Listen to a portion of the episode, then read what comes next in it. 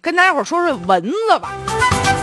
咱好像现在东北天冷，好像没蚊子吧？外面反正是没有，在小区的楼道里面，你就不知道有没有了。现在在广州啊，有一些居民就爆料了，说这小区蚊子多多到什么程度呢？实在是让人受不了了。这居民说，有时候下趟楼回来，就这一趟楼就得被咬个七八个大包。小区保安呢，体会更深刻，说晚上睡一宿觉得用四盘蚊香。这小区保安说了，我在这干十二年了，我从来没见过这么多的蚊子。看来这蚊子不是以前就有的，是突然出现的，哪儿跑来的呢？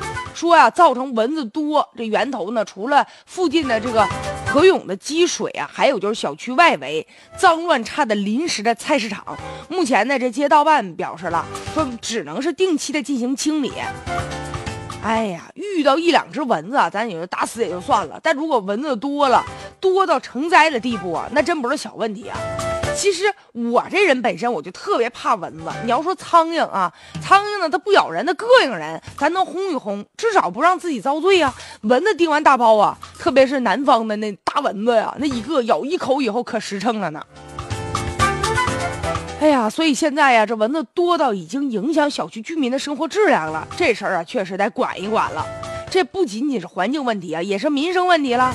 人不说了吗？两个源头，一个是小区外面啊，这排水沟形成的积水滋生了这个蚊虫，还有就是附近的临时的菜市场卫生不好。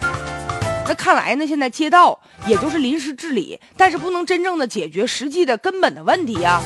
即便是在这个河周围啊放上这格子网，但是好多居民也往这儿倒倾倒生活垃圾，所以这样一来呢，那自然脏乱差呢，那么臭。那蚊子不就喜欢这种臭乎乎的地方吗？所以小区居民自己本身也应该啊，大家每个人人人有责，你保护环境啊，要不然遭殃的不是自己吗？还有就是临时这菜市场，如果只是表面化的进行治理了，但是呢，不能从根本上去进行改造。有菜市场可以，但是呢，也应该进行啊规范化。据说这小区灭蚊工作包给了一家公司了，基本上是一周灭一次蚊子。然后呢，主要是喷洒药物的方式来灭蚊，但蚊子呀，它这个生长周期也是特别快的，一个礼拜一次可能很难从这个根源上去解决。那蚊子子子孙孙是吧？这蚊子啊，嗡嗡嗡，跟着他爸爸，跟着这蚊子的爷爷一起出来咬人，嗨，这真真真受不了。蚊子是小事儿，但是成灾了那就是大事儿了。